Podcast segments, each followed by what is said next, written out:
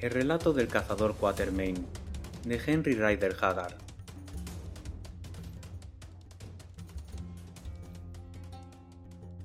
Sir Henry Curtis, como saben todos cuantos le conocen, es uno de los hombres más hospitalarios de la Tierra.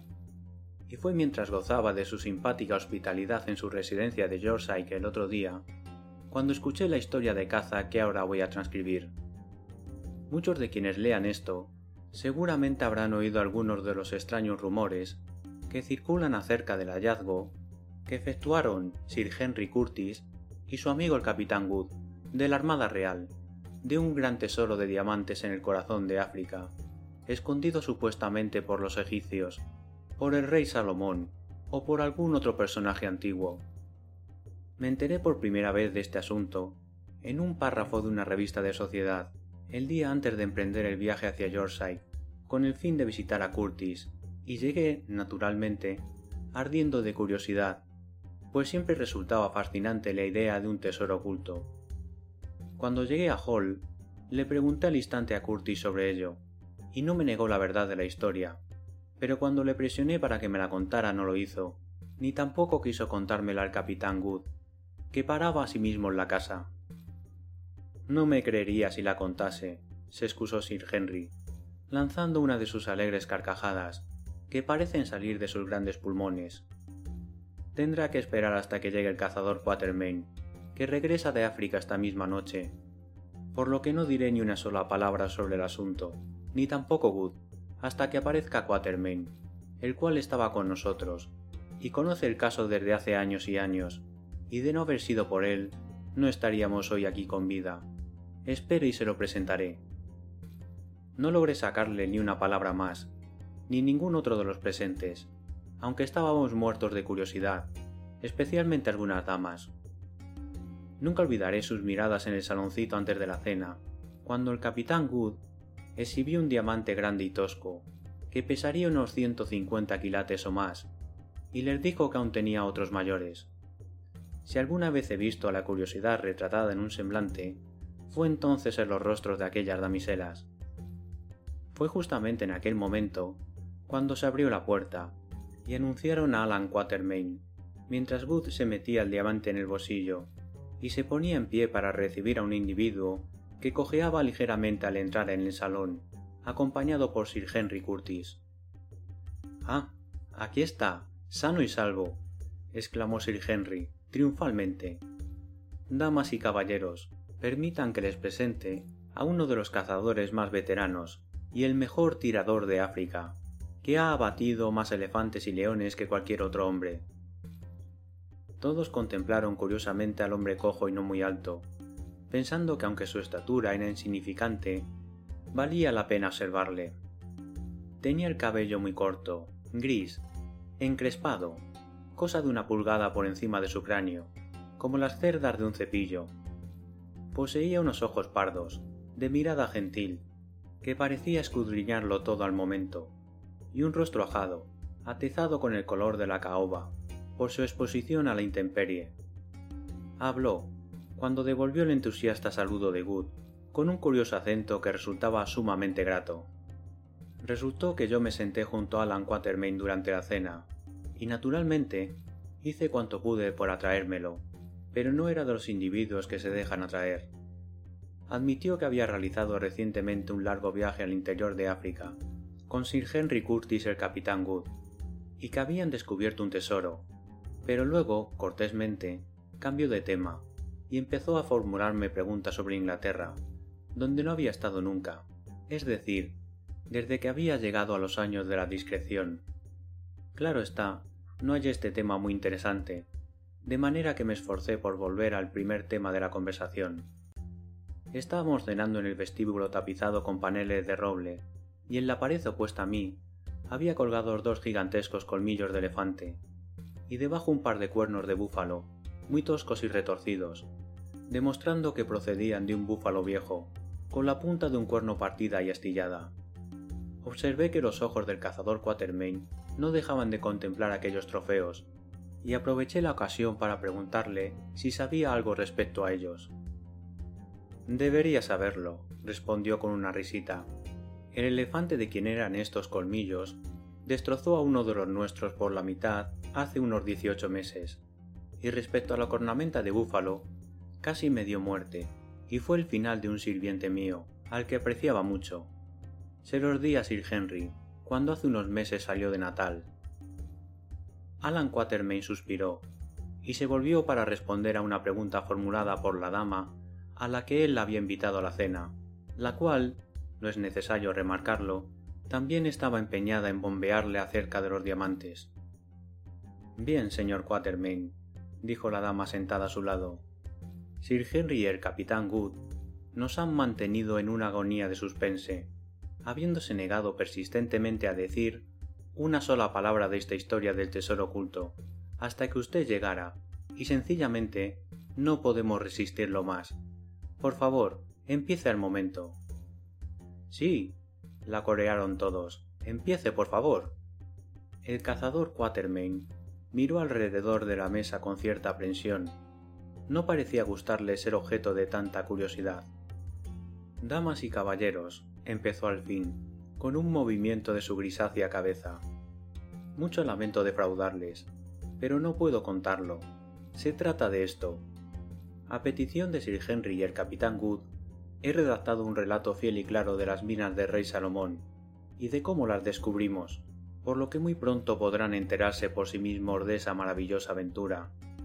Pero hasta entonces no diré nada sobre ello, no por deseo de desalentar su curiosidad, ni para dar mi importancia, sino simplemente porque toda la historia tiene tanto de maravilloso, que temo contarlo fragmentariamente, de forma apresurada, y por temor a ser considerado igual que uno de esos tipos que tanto abundan en mi profesión, que no se avergüenzan de narrar historias que no han vivido, e incluso de relatar maravillosas historias acerca de unos animales salvajes que jamás han matado. Y creo que mis compañeros de esa aventura, Sir Henry Curtis y el capitán Good, me apoyarán en mi decisión. Sí, Quatermain, opino que está en lo cierto, sonrió Sir Henry, Precisamente la misma consideración nos ha obligado a Good y a mí a reprimir nuestras lenguas.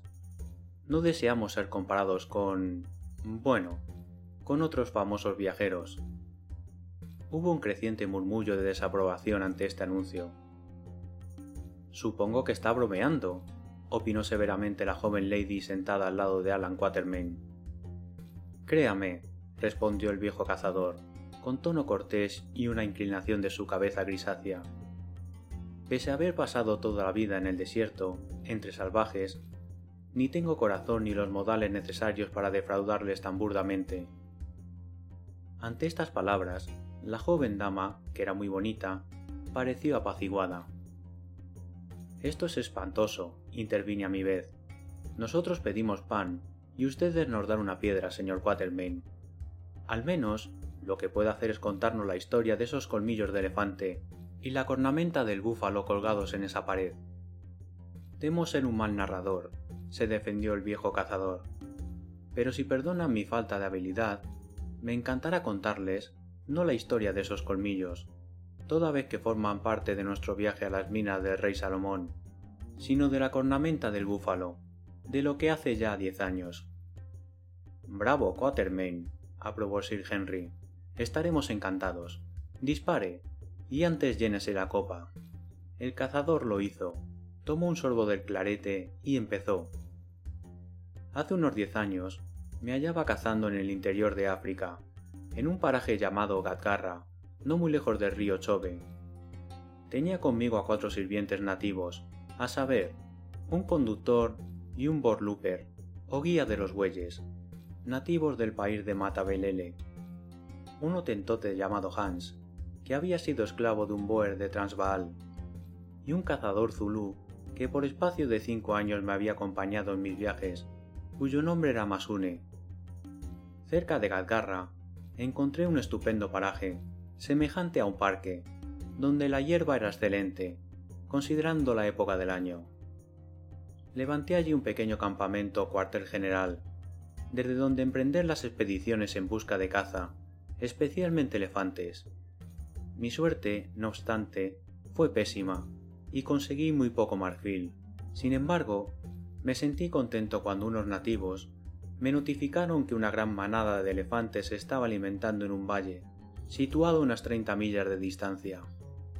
Al principio pensé descender por el valle, carromato y todo, pero abandoné esta idea al enterarme de que el valle estaba infestado por la terrible mosca setse, que es mortal para todos los animales, salvo para el hombre, los burros y la caza salvaje.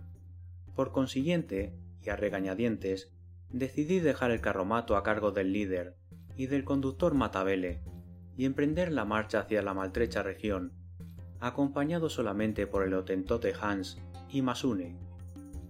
A la mañana siguiente, partimos y al anochecer del día siguiente, llegamos al lugar donde habían sido vistos los elefantes, pero también allí tuvimos mala suerte. Que los elefantes habían estado allí era evidente, ya que su rastro se veía por doquier, junto con otras huellas de su presencia en forma de mimosas desenraizadas, volcadas en el suelo, a fin de permitir que los grandes paquidermos pudieran consumir sus dulzonas raíces. Pero los elefantes ya se habían esfumado. Habían escogido trasladarse a otro lugar. Siendo así, solo cabía hacer una cosa, ir tras ellos, que es lo que hice, puesto que intuía una buena cacería. Durante unos quince días o más, perseguimos a aquellos elefantes, llegando a divisarlos en dos ocasiones. Oh sí, formaban una espléndida manada, pero cada vez volvimos a perderlos de vista. Al fin coincidimos con ellos por tercera vez, y conseguí acertar a uno, y entonces el grupo huyó de nuevo, y comprendí que ya era inútil intentar seguirles. Acto seguido, abandoné aquella caza bastante disgustado, y regresamos al campamento, no precisamente con el mejor de los ánimos, acarreando los colmillos del elefante abatido. A la tarde del quinto día después de nuestro regreso, llegamos al pequeño copi que domina el sitio donde se hallaba el carromato, y confieso que trepé a aquel lugar con la placentera sensación del que llega a su hogar, ya que el carromato es el hogar del cazador, lo mismo que la casa es el hogar del hombre civilizado. Alcancé la cima del copi, y tendí la vista en dirección a donde debía de estar el carromato con su blanco toldo, pero no estaba allí, y sí solo una planicie quemada hasta donde alcanzaba la vista. Me froté los ojos, miré otra vez, y me concentré en el terreno del campamento, pero no vi el carromato, y sí solamente algunos palos de madera chamuscados. Medio loco de dolor y ansiedad, seguido por Hans y Masune, bajé a toda velocidad la ladera del Copi y atravesé la llanura por debajo del manantial, donde había estado mi campamento. Pronto estuve allí, solo para descubrir que mis sospechas estaban confirmadas. El carromato con todo su contenido, incluyendo mis armas y municiones de repuesto, había sido destruido por el incendio de los matorrales. En realidad, antes de emprender la marcha, yo le había ordenado al conductor que quemase hierba en torno al campamento, a fin de precavernos contra accidentes de esta naturaleza, y aquí tenía ahora el premio de mi necedad, una apropiada ilustración de la necesidad, especialmente en relación a los nativos, de que nadie está bien servido si no es por uno mismo. Evidentemente, aquellos granujas perezosos no habían quemado la hierba alrededor del carromato, sino que probablemente habían incendiado descuidadamente la alta y resinosa hierba, llamada tambuki, que por allí crecía. El viento había impulsado las llamas hacia el carromato, y al incendiarse el toldo, se había puesto remate al asunto.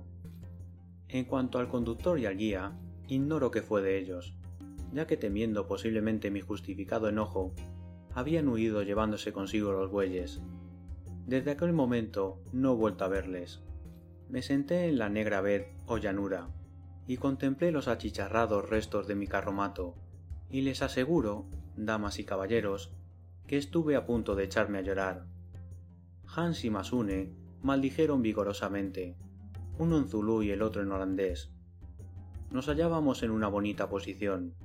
Estábamos a unas trescientas millas de Bamangwato, la capital del país de Kama, que era el lugar más cercano para pedir ayuda y nuestra munición, las armas, las ropas, la comida y todo lo demás, había quedado completamente destruido. Y allí estaba yo, de pie, con una camisa de franela, un par de bedshots o el calzado de cuero blando, mi rifle calibre 8 y unos cuantos cartuchos. Hans y Masune también tenían cada uno un rifle Martini y algunos cartuchos, no muchos. Y con este mísero equipo tuvimos que emprender el viaje de 300 millas a través de una región desolada y casi deshabitada.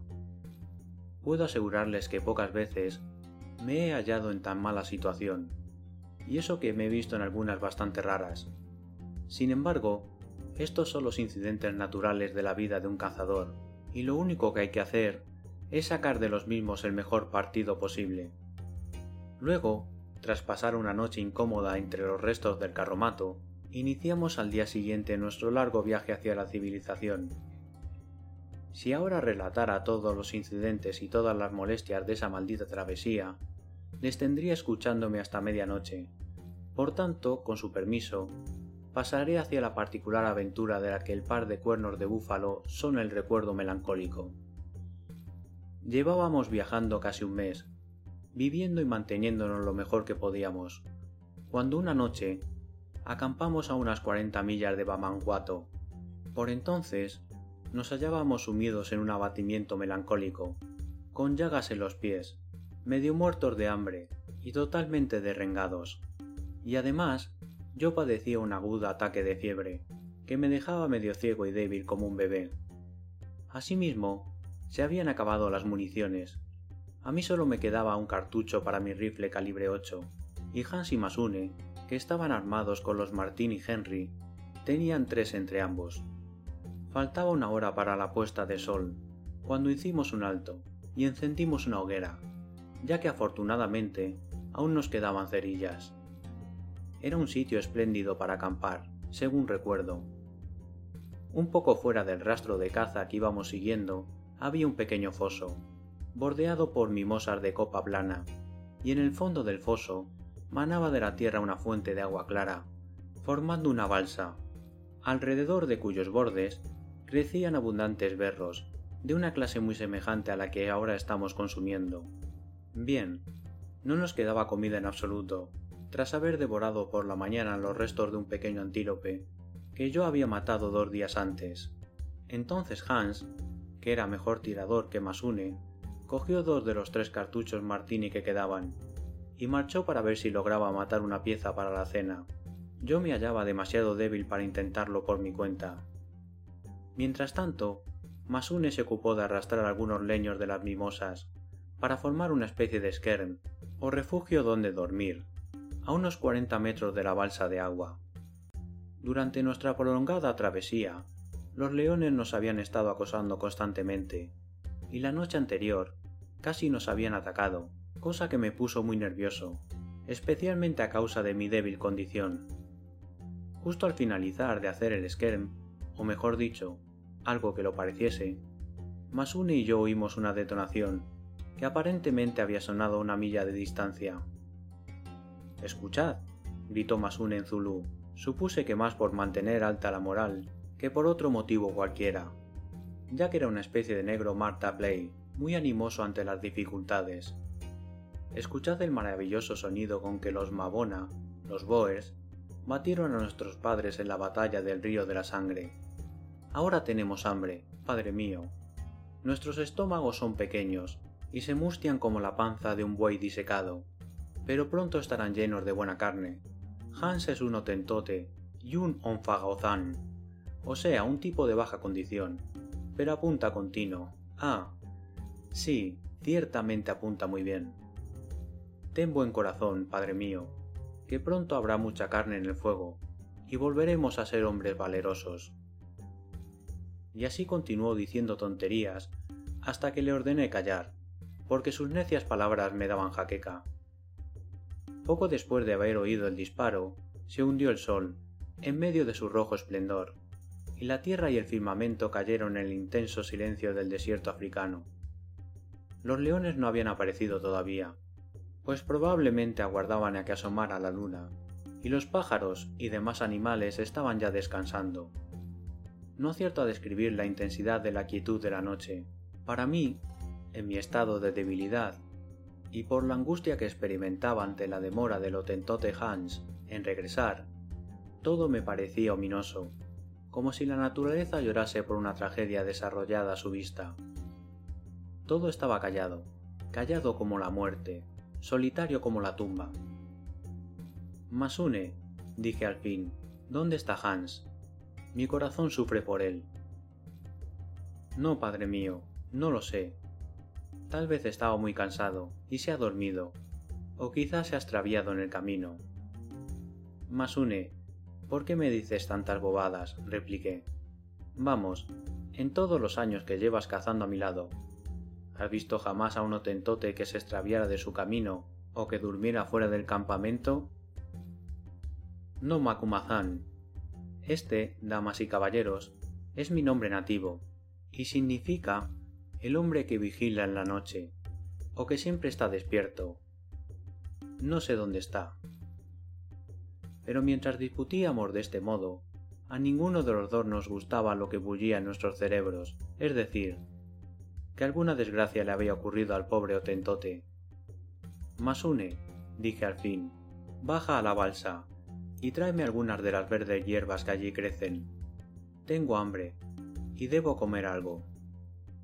No, padre mío, con toda seguridad allí están los fantasmas. De noche salen del agua y se sientan en las orillas para secarse. Un Isianusi me lo dijo. Masune era, según creo, uno de los hombres más valientes que conocía durante el día, pero sentía un terror muy poco civilizado por lo sobrenatural. ¿Tendré que ir yo, maldito tonto? mascullé severamente. No, Macumazán. Si tu corazón anhela las cosas extrañas, como una mujer enferma, iré yo, aunque los fantasmas me devoren. Y marchó, no tardando en volver con un buen manojo de berros, que devoré ansiosamente. ¿No tienes hambre? le pregunté al Zulú, que estaba sentado viéndome masticar los berros. Nunca estuve más hambriento, padre mío. Entonces come, dije señalando los berros. No, Macumazán, no puedo comer estas hierbas. Si no las comes te morirás de hambre. Come, Masune. Contempló un buen rato los berros, y al fin cogió un buen puñado, y se los llevó a la boca, gritando mientras tanto. Oh, ¿por qué nací para tener que vivir alimentándome con unas hierbas verdes, como si fuera un buey? Seguro, si mi madre lo hubiese sospechado, me habría matado al nacer y así continuó lamentándose entre bocado y bocado de berros, hasta terminarlos todos, momento en que declaró que estaba lleno de materia verde, pero aún sentía frío en el estómago, como nieve en una montaña. En otra ocasión, me habría echado a reír, pues forzoso es reconocer que Masune tenía una forma muy cómica de decir las cosas. A los zulúes, cierto, no le gusta la comida verde, Tan pronto como Masune hubo dado fin a sus berros, oímos el rugido de un león, evidentemente se paseaba demasiado cerca de nuestro esquern para que resultase tranquilizador. Efectivamente, escrutando la oscuridad y prestando oído atento, pude oír su ronca respiración y captar el brillo de sus grandes ojos amarillentos. Los dos chillamos para ahuyentarle, y Masune arrojó unos leños al fuego para asustarle, lo que al parecer tuvo el efecto deseado, ya que durante un buen rato no volvimos a verle ni a oírle. Poco después de habernos sobresaltado aquella fiera, la luna mostró todo su esplendor, lanzando un velo de luz plateada sobre la tierra. Pocas veces he sido testigo de una aparición lunar más bella. Recuerdo que bajo esa luz, sentado en el esquern, pude leer fácilmente las notas tomadas a lápiz en mi agenda. Tan pronto como hubo salido la luna, las piezas de caza empezaron a aproximarse a la balsa, justo por debajo de nosotros. Desde donde estábamos, logré divisar toda clase de animales que pasaban por un estrecho reborde situado a nuestra derecha, camino de su abrevadero. En efecto, un macho, un gran antílope, llegó a unos veinte metros del esquern y lo miró suspicazmente con su hermosa cabeza y sus retorcidos cuernos claramente recortados contra el cielo. En aquel momento pensé dispararle a fin de obtener unos jugosos filetes, pero al recordar que solamente nos quedaban dos cartuchos, y ante la gran probabilidad de no acertarle a la luz de la luna, decidí abstenerme de abatirlo. El antílope echó a correr hacia el agua, y un par de minutos más tarde oímos un gran chapoteo, seguido por el rápido paso de unas ágiles patas al galope. ¿Qué es eso, Masume? pregunté. El maldito león. Ese antílope lo ha olido, replicó el Zulu en inglés, de cuyo idioma tenía un conocimiento superficial. Apenas salidas estas palabras de su boca, cuando escuchamos una especie de gemido al otro lado de la balsa, que al instante fue respondido por un gran ruido muy cerca de nosotros. Por Zeus, exclamé, ahora son dos. Han perdido al antílope. Bien, hemos de procurar que no nos atrapen a nosotros. De nuevo avivamos la hoguera, y gritamos con el feliz resultado de que los leones huyeran de allí. Masune, dije, tú vigilarás hasta que la luz de la luna llegue a aquel árbol, cuando será medianoche. Entonces me despertarás. Vigila bien, o los leones estarán royendo tus huesos antes de que seas tres horas más viejo. Por mi parte, he de descansar un poco, o me moriré. Cos, jefe, asintió el Zulu. Duerme, padre mío, descansa en paz. Mis ojos estarán tan abiertos como las estrellas, y como las estrellas también estarán fijos en ti. A pesar de mi gran debilidad, no logré seguir su consejo al instante. Primero, porque la cabeza me ardía por la fiebre, y segundo, porque estaba angustiado por la ausencia del otentote Hans. Además, me hallaba sumamente inquieto por nuestro futuro, ya que ignoraba cómo conseguiríamos llegar a Bamanguato, a unas cuarenta millas de distancia, con nuestros pies llagados, los estómagos vacíos y solo un par de cartuchos. Además, la misma sensación de saber que hay dos leones rondando en la oscuridad es causa de una cierta ansiedad, aunque ya se esté más o menos acostumbrado a tal cosa, que impide que el sueño acuda prontamente.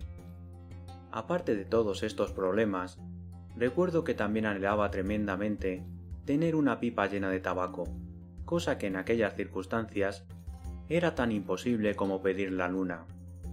Sin embargo, al final caí en un desasosegado sueño, tan lleno de pesadillas como un higo chumbo lo está de pinchos. Recuerdo una de tales pesadillas, en la que me hallaba apoyando un pie descalzo sobre una cobra que irguió la cola y silbó mi nombre, Macumazán, al oído. En realidad, la cobra silbó mi nombre con tanta insistencia que al fin me desperté. Macumazán, Nancia, Nancia, allí, allí, susurraba la voz de Masune en mi adormilado oído. Incorporándome, abrí los ojos y vi a Masune arrodillado a mi lado, señalando la balsa. Siguiendo la línea trazada por su extendida mano, mis ojos divisaron algo que me provocó un enorme sobresalto, a pesar de ser ya en aquellos días un experimentado cazador. A unos veinte pasos del esquern se levantaba un gran hormiguero, y en lo alto del mismo, con las cuatro patas muy juntas como para sostenerse en tan limitado espacio, había la maciza forma de una enorme leona. Su cabeza estaba orientada hacia el esquern, y a la brillante luz de la luna vi cómo la inclinaba para lamerse las garras. Masune me arrojó el rifle Martini a las manos, murmurando que estaba cargado.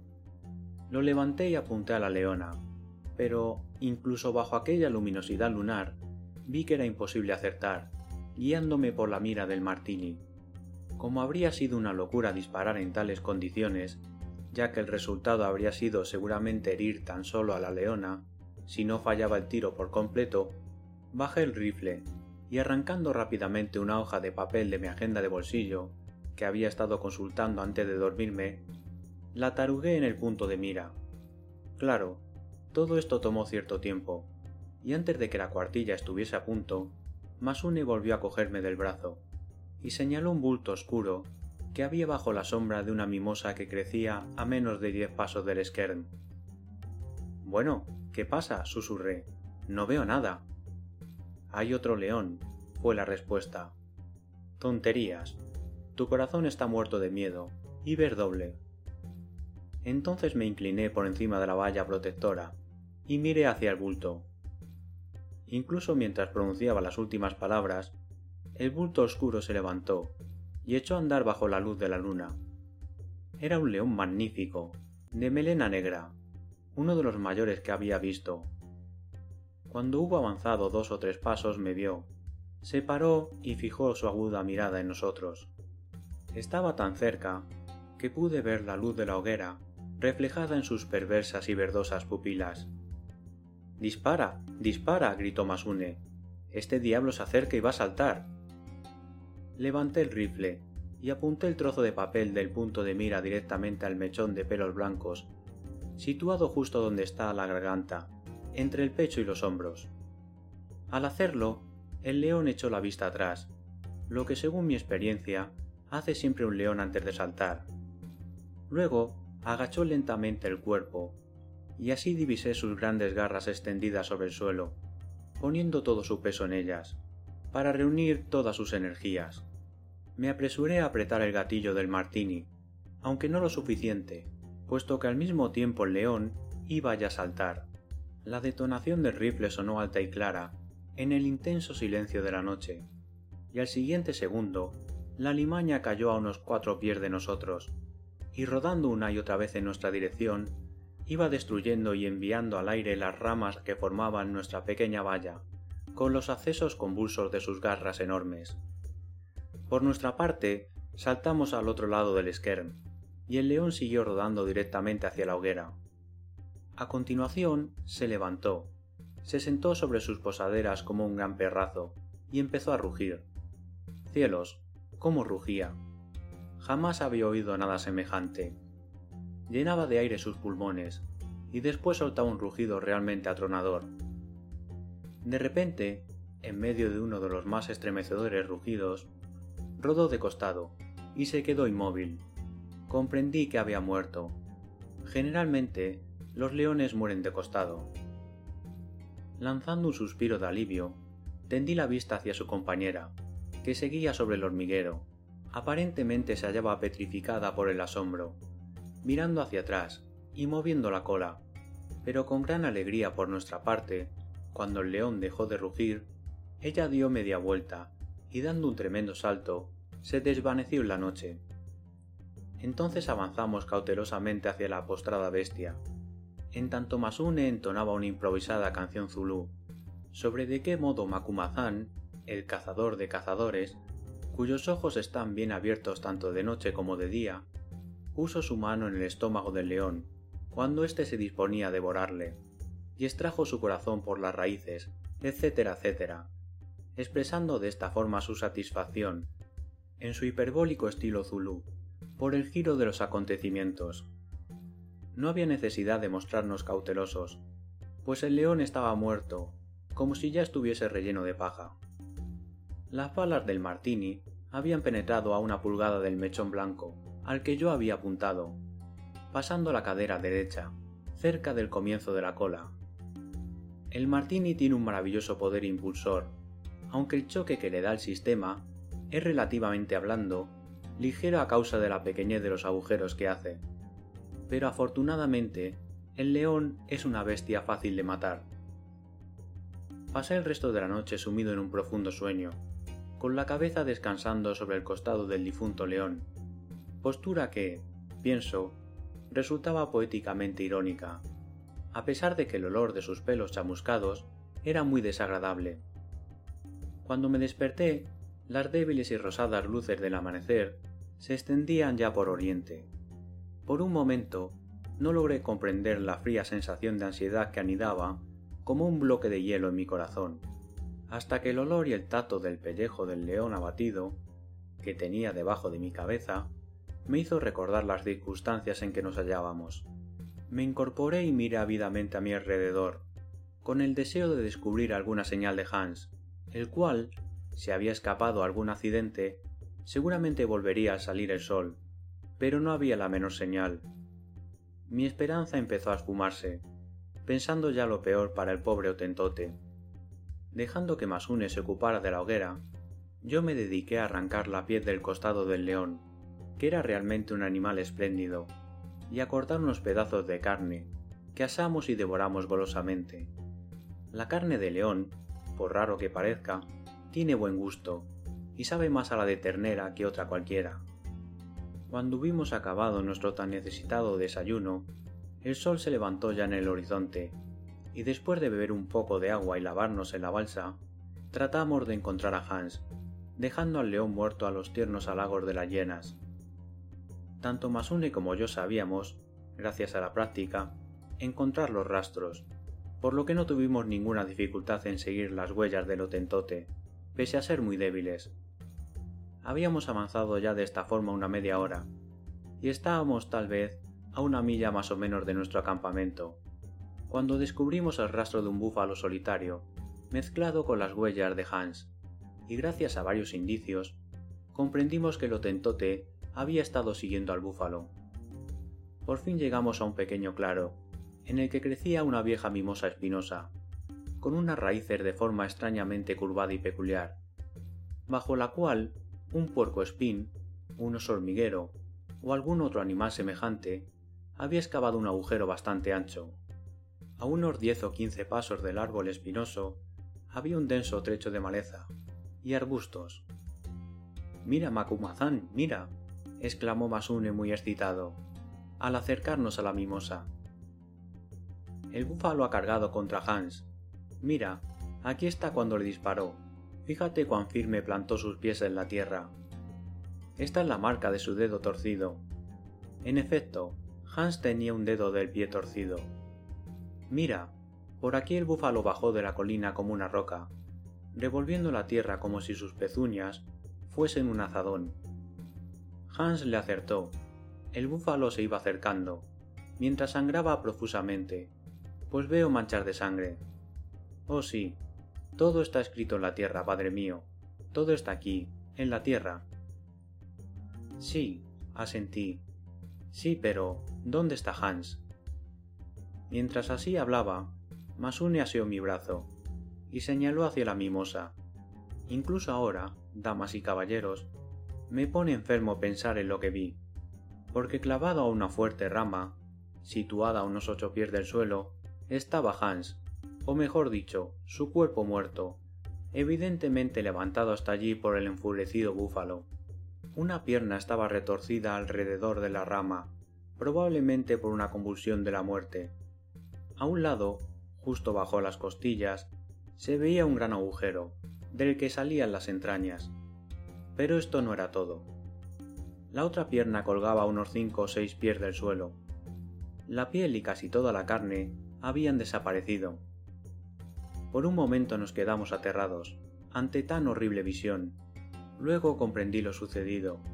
El búfalo, con la demoníaca crueldad que caracteriza a estos animales, una vez muerto su enemigo, se había situado debajo del inerte cuerpo lamiendo la carne de la pierna colgante con su afilada lengua. Yo había oído contar cosas semejantes, pero siempre las había juzgado como cuentos de vieja por parte de los cazadores. No obstante, ahora ya no me quedaba duda alguna sobre la veracidad de estos casos. El pie y la cadera del esqueleto del pobre Hans constituían la mejor de las pruebas. Estábamos aún aterrados bajo el árbol mirando y mirando tan espantosa visión, cuando de repente nuestros tristes pensamientos se vieron interrumpidos de forma muy dolorosa. La espesa maleza que crecía a unos quince pasos de nosotros pareció explotar con varios crujidos, y lanzando una serie de feroces gañidos, como hacen los cerdos, el búfalo cargó directamente hacia nosotros. Reparé, en tan breve instante, en la marca sangrienta del costado, allí donde le había alcanzado el proyectil del pobre Hans, y también, como suele ser el caso con los búfalos salvajes, que su flanco había sufrido terriblemente en una pelea con un león. Mientras venía, levantó la cabeza. Un búfalo no agacha la cabeza hasta que embiste. Sus enormes cuernos negros, que ahora están ante mí, damas y caballeros, me parece verlos tratando de embestirme como hace diez años recortados contra el verdor de los arbustos. Con un chillido, Masune saltó hacia el amparo de los matorrales. Instintivamente, yo levanté el rifle que tenía en la mano. Habría sido inútil disparar contra la cabeza del animal, pues la densa cornamenta habría desviado la bala. Pero al saltar Masune, el búfalo aflojó un poco la marcha con la momentánea idea de seguirle, y esto me dio una sombra de oportunidad envié mi última bala a su homóplato y se lo destrocé, y el proyectil llegó, por debajo de la piel, hasta su costado, si bien esto no le paró, aunque por un segundo trastabilló. Me arrojé al suelo con la energía de la desesperación y rodé hasta el refugio de la curvada raíz de la mimosa, aplastándome tanto como pude contra la entrada del hormiguero. Al instante siguiente, el búfalo estaba a mi lado. Arrodillado sobre su ilesa rodilla, puesto que la otra pata, cuyo homóplato le había roto, se balanceaba insensiblemente, empezó a tratar de sacarme de mi refugio con uno de sus curvados cuernos. Al principio me golpeaba furiosamente, y fue uno de tales golpes contra la base del árbol el que le astilló la punta del cuerno como ahora lo ven. Luego su astucia fue en aumento, y metiendo la cabeza lo más posible bajo la raíz, empezó a trazar vueltas semicirculares a mi alrededor, gruñendo ferozmente y babeando, lanzándome su horrible y cálido aliento. Yo estaba justo fuera del alcance del cuerno, aunque cada golpe, al ensanchar el agujero y ampliar así el espacio de su enorme cabeza, lo acercaba más a mí, y ahora, de vez en cuando, también recibía pesados golpes en mis costillas, propinados con su hocico.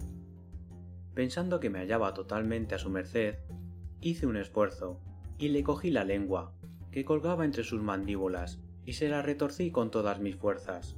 El gran bruto gruñó de dolor y furia, y se retiró con tanta energía que me arrastró unas pulgadas más fuera de mi refugio, y de nuevo me atacó, enganchándome esta vez por una paletilla en uno de sus cuernos. Pensé que todo estaba perdido, y empecé a chillar. Me ha atrapado, grité con mortal terror. Guasa, Masune, guasa. Agujeréale, Masune, agujeréale. Un movimiento de aquella cabezota, y estuve fuera del refugio como un caracol de mar fuera de su concha. Mas incluso de esta guisa, divisé a Masune avanzando con su panguán, o azagaya levantada por encima de su cabeza. Al instante siguiente, me había caído del cuerno, y oí el golpe dado con la zagalla, seguido por el indescriptible sonido del acero, desgarrando la carne del búfalo. Caí de espaldas, y levantando la vista, vi a mi buen Masune volviendo a hundir la zagalla más de un pie en el cuerpo del búfalo, para huir acto seguido. Ay, era demasiado tarde. Bramando ferozmente y echando sangre por la boca y la nariz, el diabólico bruto lo atrapó y lo arrojó al aire, como una pluma. Luego le corneó dos veces, cuando el Zulu ya estaba en tierra. Me esforcé cuanto pude para correr en su ayuda, pero antes de poder dar un paso, el búfalo lanzó un sordo bramido y rodó por el suelo completamente muerto, al lado de su víctima. Masune todavía vivía, pero de una sola mirada comprendí que había llegado su hora. El cuerno del búfalo le había hecho un gran agujero en el pulmón derecho, infligiéndole además otras heridas. Me arrodillé a su lado, completamente destrozado, y le cogí una mano. Ha muerto Macumazán, susurró. Mis ojos están ciegos, no puedo ver. Sí, está muerto. ¿Te ha herido ese bruto Macumazán? No, mi buen amigo, no estoy demasiado herido. Oh, me alegro. Se produjo un gran silencio, roto únicamente por el sonido del aire que silbaba a través del agujero de su pulmón al respirar. Macumazán, ¿estás aquí? No te siento. Estoy aquí, Masune. Me muero, Macumazán. El mundo vuela a mi alrededor. Me marcho. Me marcho a la oscuridad. Seguramente, Padre mío, en los días a venir, cuando mates elefantes como solíamos hacer, como solíamos. Estas fueron sus últimas palabras, y su valiente espíritu se marchó con ellas. Arrastré su cadáver hasta el foso, bajo el árbol, y lo empujé dentro, con la zagalla a su lado, según la costumbre de su raza, a fin de no estar indefenso durante el largo viaje. Y después, damas y caballeros, y no me avergüenza confesarlo, me quedé solo allí, y lloré como una mujer.